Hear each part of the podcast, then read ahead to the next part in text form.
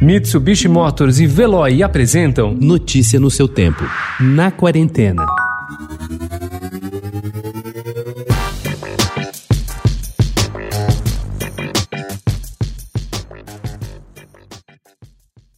Dos 15 livros mais vendidos do Brasil de 23 de março até 12 de julho durante a quarentena, 10 são de autoajuda, sobretudo financeira. Dois são de ficção, ambos de George Orwell. Apenas três foram escritos por mulheres, dois são de brasileiros e só um é recente, do fim de 2019, Pequeno Manual Antirracista de Djamila Ribeiro, cujas vendas foram influenciadas também pelos debates e protestos que se seguiram ao assassinato de George Floyd. O ranking foi feito pela Nielsen a pedido do Estadão e mostra o brasileiro Thiago Negro no topo, com do mil ao milhão sem cortar o cafezinho.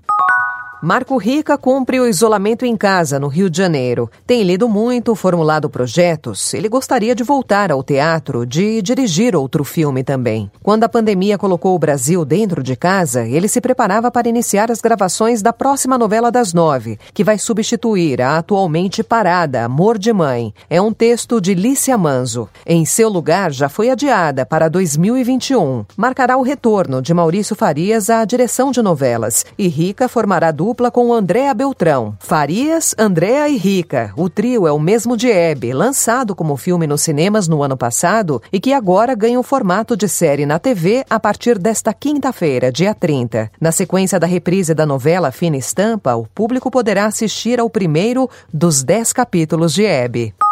O historiador israelense Yuval Noah Harari se transformou em um fenômeno e hoje, aos 44 anos, ocupa um lugar muito peculiar na cena intelectual contemporânea. Até uns poucos anos atrás, era autor de três obras e de alguns artigos destinados a especialistas. Mas Sapiens, uma breve história da humanidade, escrito originalmente em hebraico, projetou seu nome de modo vertiginoso. Agora, o autor defende cooperação global como forma de solucionar a crise do coronavírus no e-book gratuito Na Batalha contra o Coronavírus, originalmente escrito em inglês, a pedido da revista Time, o ensaio livreto da edição brasileira faz parte de uma campanha de estímulo à leitura e à informação durante a quarentena.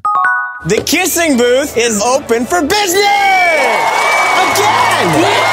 Sorry, I didn't realize I was going to be this nervous. O Poderoso Chefão Parte 2 e Mamma Mia, Lá Vamos Nós de Novo provam. É raro, porém não impossível, que uma sequência seja ainda mais popular que o filme que a precedeu. A Barraca do Beijo 2, lançado na sexta-feira na Netflix, é o mais novo filme a se juntar a essa classe de elite. Para aqueles que preferem não ver o original, aqui vai uma rápida recapitulação. A Barraca do Beijo mostra Ellie Evans, uma adolescente de Los Angeles que arrisca sua amizade com o colega Lee Flynn ao se apaixonar pelo irmão mais velho dele, o rebelde Noah. Um tempo depois, todo mundo faz as pazes. A sequência começa com Elle e Lee no terceiro ano do ensino médio e o primeiro ano de faculdade de Noah. Elle, mais uma vez, luta para conciliar seus relacionamentos com cada um dos irmãos Flying. Notícia no seu tempo. Oferecimento Mitsubishi Motors. Apoio Veloy. Fique em casa. Passe sem filas com o Veloy depois.